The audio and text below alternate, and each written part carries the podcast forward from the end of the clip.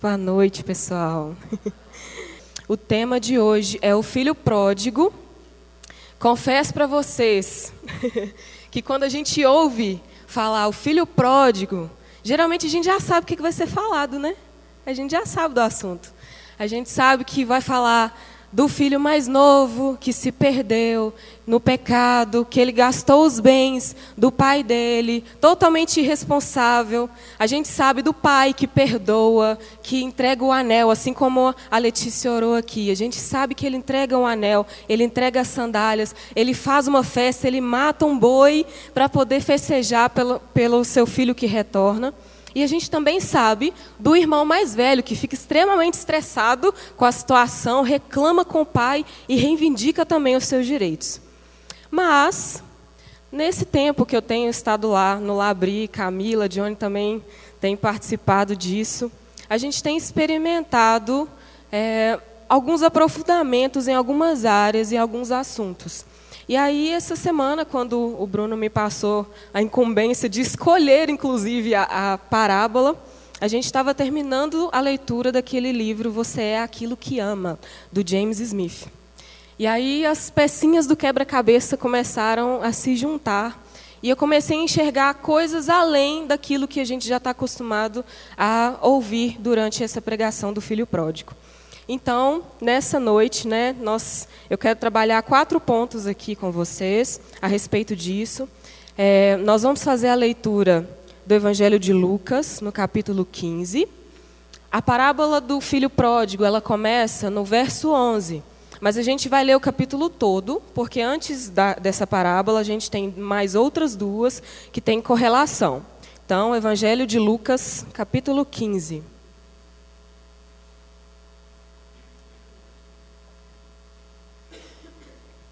Lucas, capítulo 15. Todos os publicanos e pecadores estavam se reunindo para ouvi-lo, mas os fariseus e os mestres da lei o criticavam. Este homem recebe pecadores e come com eles. Então Jesus lhes contou essa parábola. Qual de vocês, que possuindo cem ovelhas e perdendo uma, não deixa as noventa e nove no campo e vai atrás da ovelha perdida até encontrá-la? E quando a encontra, coloca alegremente sobre os ombros e vai para casa. Ao chegar, reúne seus amigos e vizinhos e diz: Alegrem-se comigo, pois encontrei a minha ovelha perdida.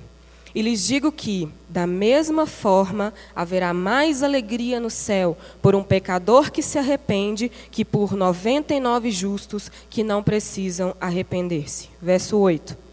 Ou qual é a mulher que, possuindo dez dracmas e perdendo uma delas, não acende uma candeia e varre a casa e procura atentamente até encontrá-la? E quando a encontra, reúne suas amigas e vizinhas e diz: Alegrem-se comigo pois encontrei a minha moeda perdida. Eu lhes digo que, da mesma forma, há alegria na presença dos anjos de Deus por um pecador que se arrepende. Verso 11. Jesus continuou: Um homem tinha dois filhos. O mais novo disse ao seu pai: Pai, quero a minha parte da herança. Assim, ele repartiu sua propriedade entre eles. Não muito tempo depois, o filho mais novo reuniu tudo o que tinha e foi para uma região distante. E lá desperdiçou seus bens vivendo irresponsavelmente. Depois de ter gasto tudo, houve uma grande fome em toda aquela região e ele começou a passar necessidade. Por isso, foi empregar-se com um dos cidadãos daquela região e o mandou para o seu campo a fim de cuidar de porcos. Ele desejava encher o estômago com as vagens de alfarrobeira que os porcos comiam, mas ninguém lhe dava. Caindo em si, ele disse: Quantos empregados de meu pai têm comida de sobra e eu aqui morrendo de fome? Eu me porei a caminho e voltarei para o meu pai e lhe direi: Pai, pequei contra o céu e contra ti. Não sou mais digno de ser chamado teu filho. Trata-me como um de seus empregados. A seguir, levantou-se e foi para o seu pai. Estando ainda longe, seu pai o viu. E cheio de compaixão, correu para o seu filho, abraçou e beijou. O filho lhe disse: Pai, Pequei contra o céu e contra ti, não sou mais digno de ser chamado teu filho. Mas o pai disse aos, teus servos, aos seus servos: Depressa, tragam a melhor roupa e vistam nele. Coloquem um anel em seus dedos e calçados em seus pés. Tragam um novilho gordo e matem-no. Vamos fazer uma festa e comemorar. Pois este meu filho estava morto e voltou à vida. Estava perdido e foi achado. E começaram a festejar. Enquanto isso, o filho mais velho estava no campo. Quando se aproximou da casa, ouviu a música e a dança. Então chamou uns dos servos e perguntou-lhe o que estava acontecendo. Este lhe respondeu: Seu irmão voltou e o seu pai matou o novilho gordo porque recebeu de volta são e salvo. O filho mais velho encheu-se de ira e não quis entrar. Então seu pai saiu e insistiu com ele. Mas ele respondeu ao seu pai: Olha, Todos esses anos eu tenho trabalhado como escravo a teu serviço e nunca desobedeci às suas ordens, mas nunca me deste nem um cabrito para eu festejar com os meus amigos. Mas quando volta para casa esse seu filho, que esbanjou os seus bens com as prostitutas, matas o novilho gordo para ele. Disse o pai: Meu filho, você sempre está comigo e tudo que eu tenho é seu. Mas nós tínhamos que comemorar e alegrar-nos, porque este seu irmão estava morto e voltou à vida, estava perdido e foi achado. Como eu sempre digo, meus amigos andam comigo, oremos. Senhor, essa é a tua palavra. E Deus, nós te pedimos que seja o Senhor falando conosco nessa noite que aquilo que o Senhor tem para revelar a nós, que seja passado, Deus, e que o Teu Espírito Santo venha traduzir, Deus, aquilo que o Senhor realmente quer trabalhar em nós. Que haja mudança, que nós não saiamos daqui da mesma forma que nós entramos e que mais do que um culto, Deus, que a gente tenha compreensão verdadeira, Deus, daquilo que o Senhor quer para nós e que haja mudança real no nosso coração. No nome de Jesus. Amém.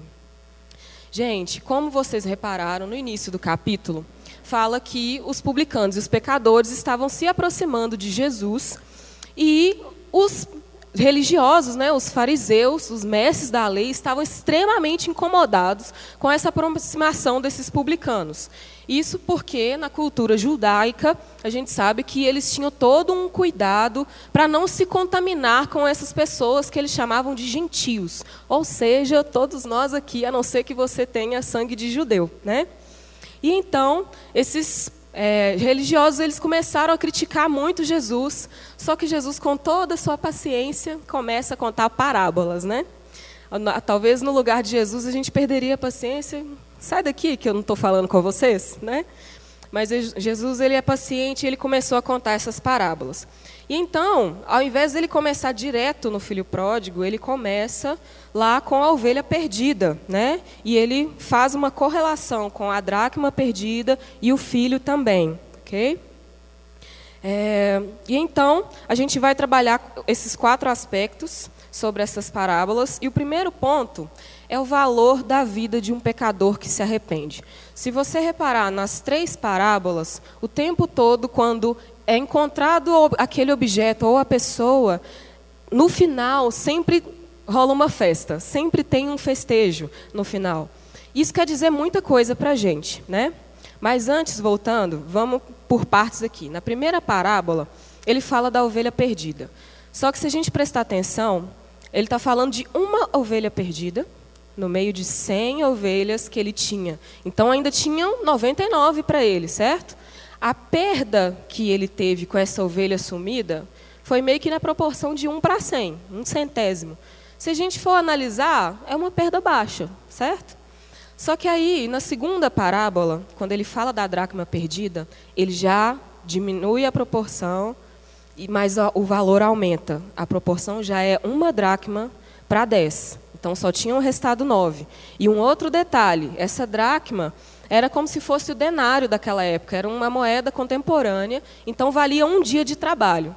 Então já pensou, você trabalha aí o dia inteiro, de 8 a 6 da tarde, e perde o dinheiro daquele dia. Feliz você não vai ficar, né? Então essa mulher começa a procurar, porque para ela isso vale muito, é um décimo daquilo que ela tem.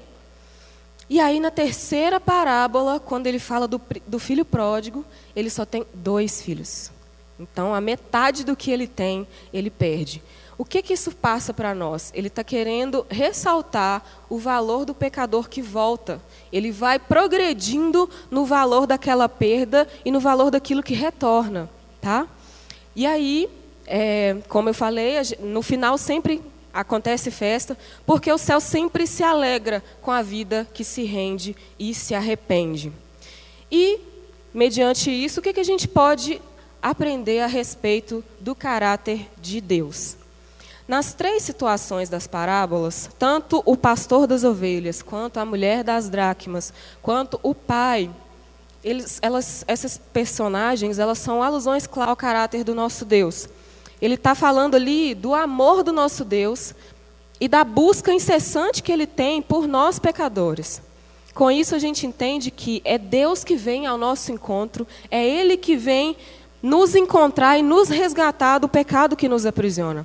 Se Deus não se revelar a nós, nós, por nós mesmos, nós não conseguimos chegar a Deus. Então, o tempo todo, na primeira e na segunda parábola, ele fala que o pastor foi atrás da ovelha, que a mulher começou a varrer a casa e afastou todos os móveis em busca daquela moeda. Na terceira parábola, não há essa busca tão incessante, mas ao mesmo tempo que não tem, ele está ali o tempo todo aguardando o seu filho e de braços abertos para receber. O que, que isso nos fala? Que Deus ele é um Deus que faz um movimento para fora. Em que sentido? A gente tem muito costume de falar que Deus é amor. E esse é o principal atributo de Deus mesmo. Só que quando a gente fala isso, geralmente a gente não reflete sobre a profundidade daquilo que a gente está falando. Para a gente poder amar, precisa ter um movimento para fora de nós. Não adianta eu concentrar todo o amor aqui para dentro e falar, ah, isso aqui é amor próprio. Não. O amor ele depende de você estar inserido numa comunidade, de você ter outras pessoas ao seu redor. Quando a gente fala que Deus é amor, obrigatoriamente você pensa em trindade. Porque se a gente pensa que ele, é, desde a eternidade, ele convive consigo mesmo, nas três pessoas, ele sempre foi pleno no seu amor. Então ele não precisava criar nós, humanos, para poder conviver e para relacionar. Ele sempre estava ali suprido do seu próprio amor entre essas três pessoas. Mas isso quer dizer que o amor envolve comunidade, ok? Então, quando a gente fala desse movimento de Deus, a gente está falando do amor dele. Tanto quando Deus nos criou, quando ele soprou em nós a vida, quando ele nos fez imagem e semelhança, quando ele veio ao nosso encontro, quando ele envia Jesus em carne e osso aqui para a terra. Ele está fazendo esse movimento o tempo todo, de dentro para fora, de dentro para fora. Se a gente parar para analisar algumas imagens, por exemplo, a gente consegue imaginar Jesus na cruz e ele está com os braços abertos, todo exposto. Geralmente a gente vê a figura e aí sempre tem um paninho tampando aqui, mas a gente sabe que na época não era isso que acontecia, ficava totalmente exposto e nu ali. E Jesus geralmente é retratado com aquele olho regalado assim, e sempre de olho, observando aquilo que estava acontecendo, olhando para os discípulos, olhando para a mãe dele, olhando para os soldados que estavam ali ao redor. Então o tempo todo Jesus está fazendo esse movimento para fora. Se a gente compara, por exemplo, a imagem de Buda, ele está ali sentadinho naquela posição de lótus, aquela coisa para dentro, está de olhos fechados, com as pernas cruzadas, com a postura totalmente encurvada. Então você pode notar que é o, é o oposto do nosso Jesus. E se você for reparar, geralmente as outras religiões, o que elas pregam é: faz um movimento para dentro, se encontre, você precisa se achar aí dentro de você. Só que Jesus nos ensina totalmente o contrário. Ele nos ensina a fazer um movimento de dentro para fora, ok? E em paralelo com essa busca que ele retrata nessas parábolas, ele também trabalha a nossa resposta humana a Deus. Porque não é, é porque Deus é totalmente soberano que anula a nossa resposta a Ele. Deus nos chama ao arrependimento e Ele nos chama a uma resposta àquilo que Ele tem para nós. Então, quando ele relata essa volta desse filho, ele está querendo dizer algo para nós. Você precisa tomar uma decisão a respeito do que você ama, do que você quer e de qual é o direcionamento da sua vida. E então eu vou entrar no assunto que eu gostaria de dar um pouco mais de ênfase, que é o terceiro ponto, que é o direcionamento dos nossos amores. A parábola, gente, ela não entra em detalhes de como que era a vida desses dois irmãos antes desse, desse episódio que Jesus está narrando. Né? Então a gente não sabe como que era o comportamento do mais novo, do mais velho, não fala como que o pai agia com eles. Né? Só que é, a gente sabe que geralmente as nossas reações as nossas opções as nossas escolhas dificilmente elas acontecem de forma muito repentina. Geralmente a gente já está com o caso pensado, a gente já está ali ruminando aquilo há dias, já pensando e já desejando aquilo, planejando. E com esses filhos, a mesma coisa. Né? Então a gente sabe que já havia um caso pensado ali, ele já estava tendencioso para esses fatos e já estava desejando isso profundamente no coração dele.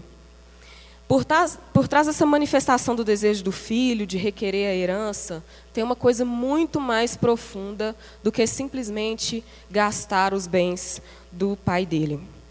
James Smith, nesse livro que eu citei, Você é aquilo que ama, chama isso de amor descalibrado ou de afetos mal direcionados.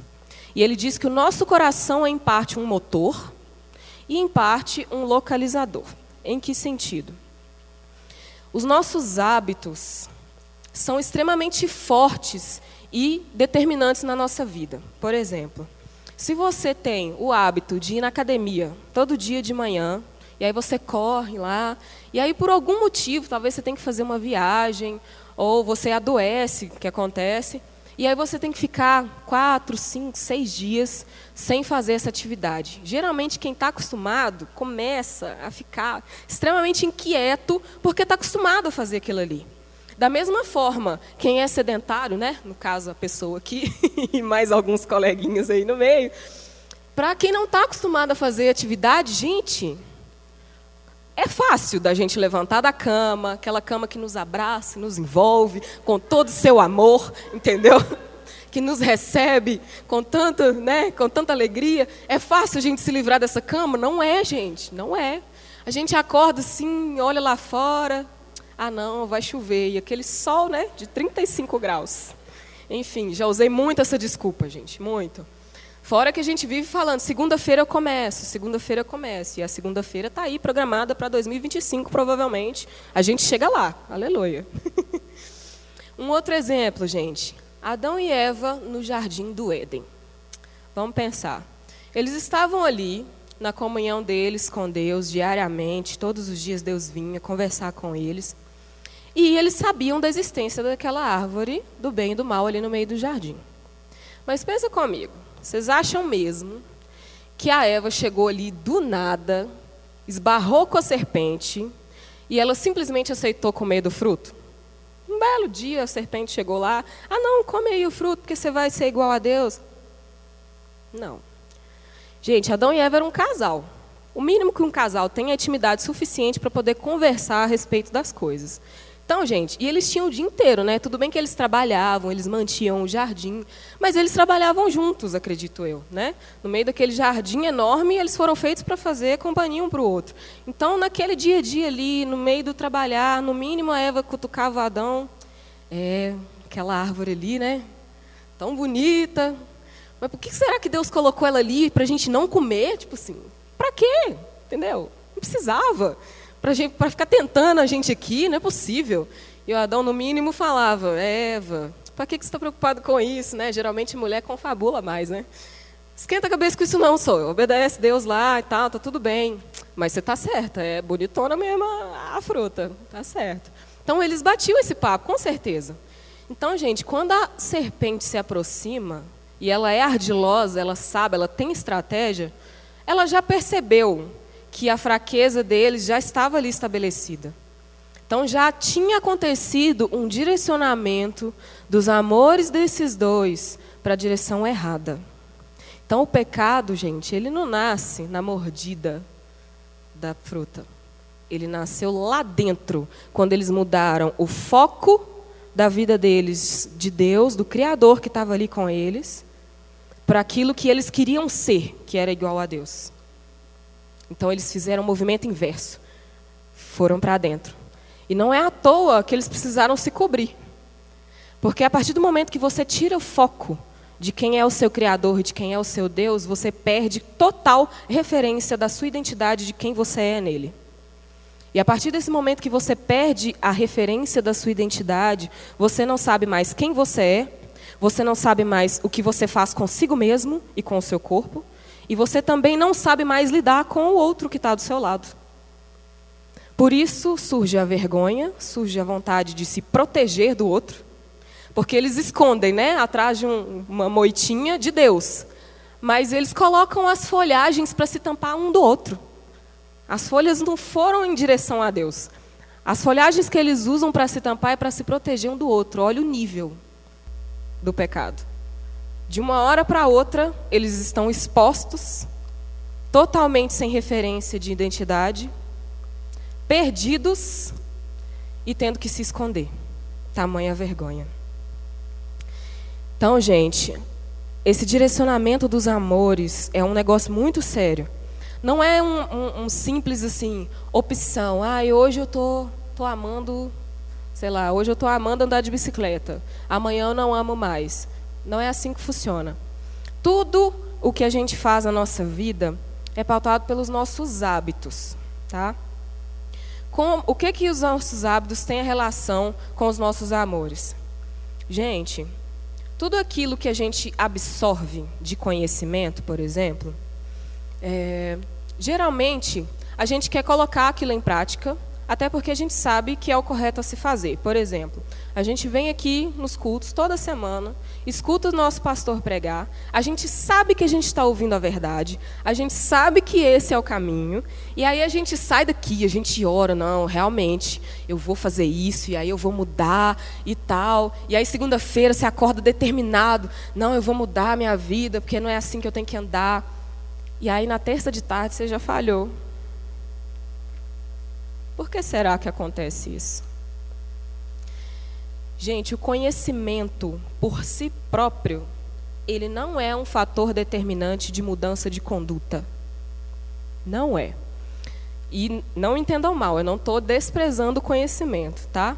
Ele é útil para que você entenda o caminho que você precisa seguir, mas ele só vai ser transformado naquilo que é, você está direcionando, naquele foco que você precisa ter, a partir do momento que aquilo virou um hábito na sua vida. Então é muito, vai muito mais além do que você simplesmente tomar uma decisão consciente. Ah, não, eu, agora eu vou parar de pecar. Sabe aquele pecado, aquele pecadinho que eu, você temos, que a gente repete de vez em quando?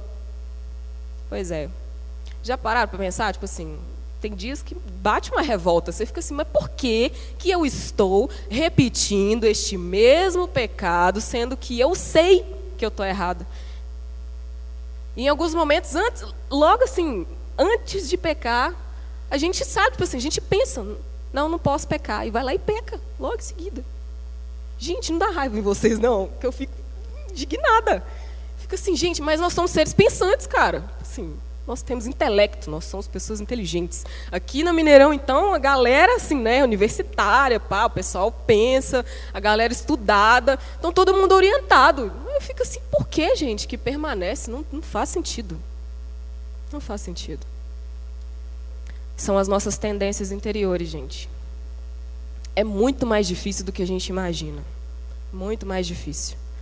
O nosso coração, gente, ele é uma bússola e se ela tiver descalibrada, certeza que a gente vai parar no lugar errado. Geralmente a gente escuta muito falar assim: "Ai, o amor é cego".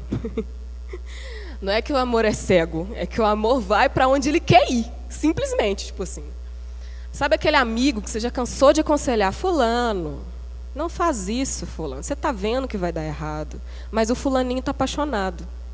O que que o fulano faz? Ele faz o que ele quer, não é? E aí depois ele volta chorando, ai meu Deus, deu tudo errado, você falou e tal. e você vira e fala: Eu avisei. Eu avisei. Você tinha o conhecimento na sua mão. Gente, por que essas pessoas, mesmo com conhecimento na mão, não conseguem? É impressionante. É impressionante. Isso vale para todos nós. É uma luta diária, gente. É uma luta diária.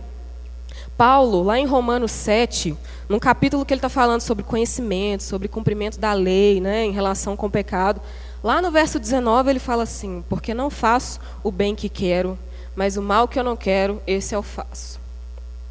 E Paulo era fariseu, entendedor da lei, cara sabia de tudo que ele podia e não podia fazer. E mesmo assim continuava pecando. Se Paulo fazia isso, réis mortal aqui, quem sou eu, né? Socorro, Jesus, como diz a Renatinha.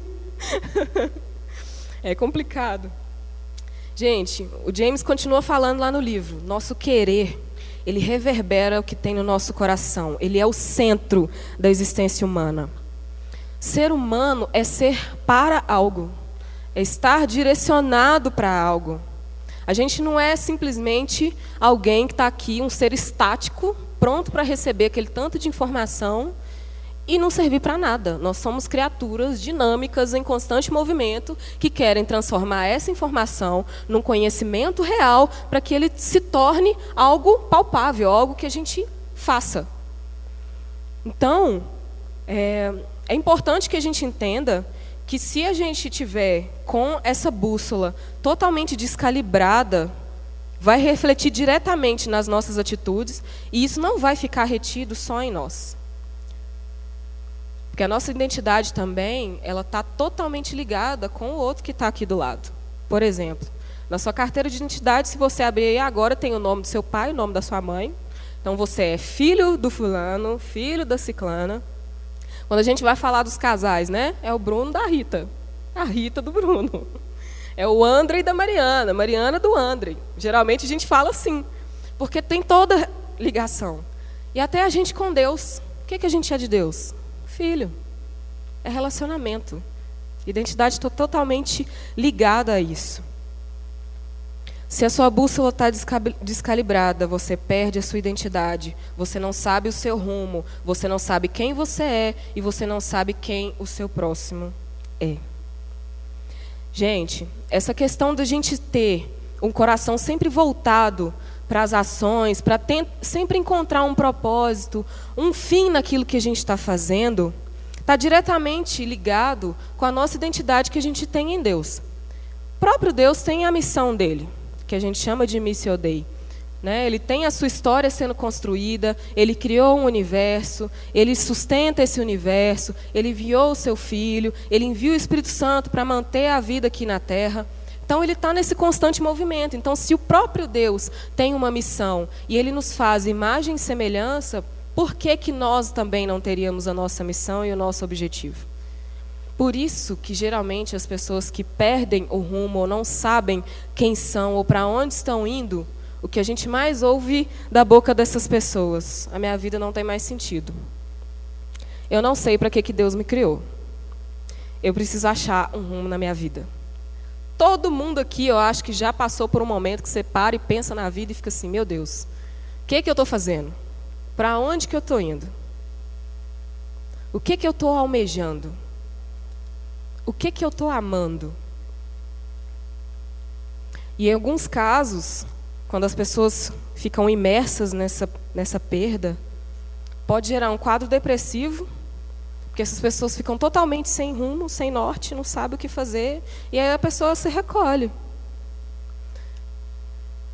E aí, como a gente mencionou antes, a principal característica de Deus é o amor.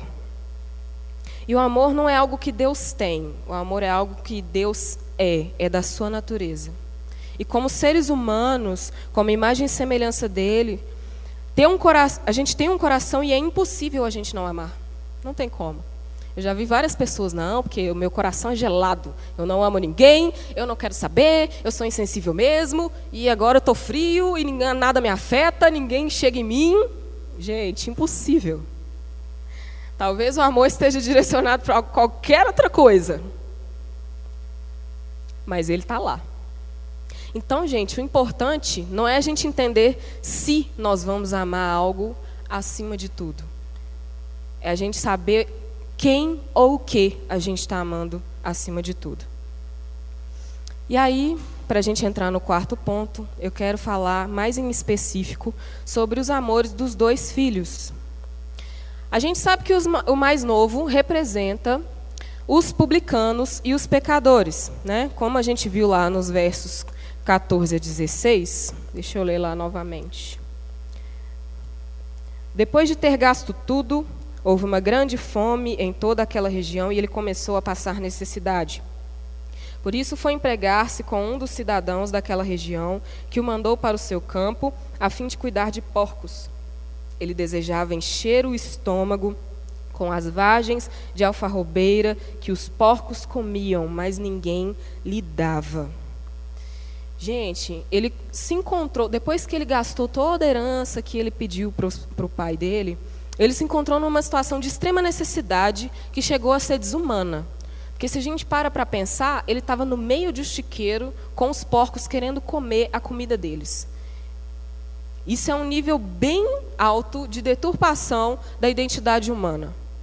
Ele chegou num ponto de perda de referência, porque ele já não estava mais dentro da sua família, dentro da sua casa, onde ele tinha a sua identidade de filho estabelecida, e ele se encontrou num chiqueiro, no meio dos animais, querendo a comida deles. Gente, e aí nesses versos, ele cai em si. E ele percebe que quando ele estava junto com a sua família, ele tinha condição de filho e não de qualquer desconhecido. Então, essas inclinações do coração dele para os gastos, para tudo que ele poderia ter, que ele poderia fazer e poderia esbanjar, fez com que ele tivesse uma total deturpação da sua identidade e que ele tivesse totalmente os seus amores invertidos para o lugar errado. Ele já não tinha, ele já não se via mais como digno de filiação. Mesmo quando ele se arrepende e reconhece que ele estava errado, qual que é a fala dele? Eu vou voltar para minha casa e vou pedir para ser tratado como servo, porque eu já não sou mais digno de ser filho. E ainda tem um fator agravante. Se a gente for analisar, quando a gente pede, né, quando a gente fala de herança, a gente fala de alguém que já morreu.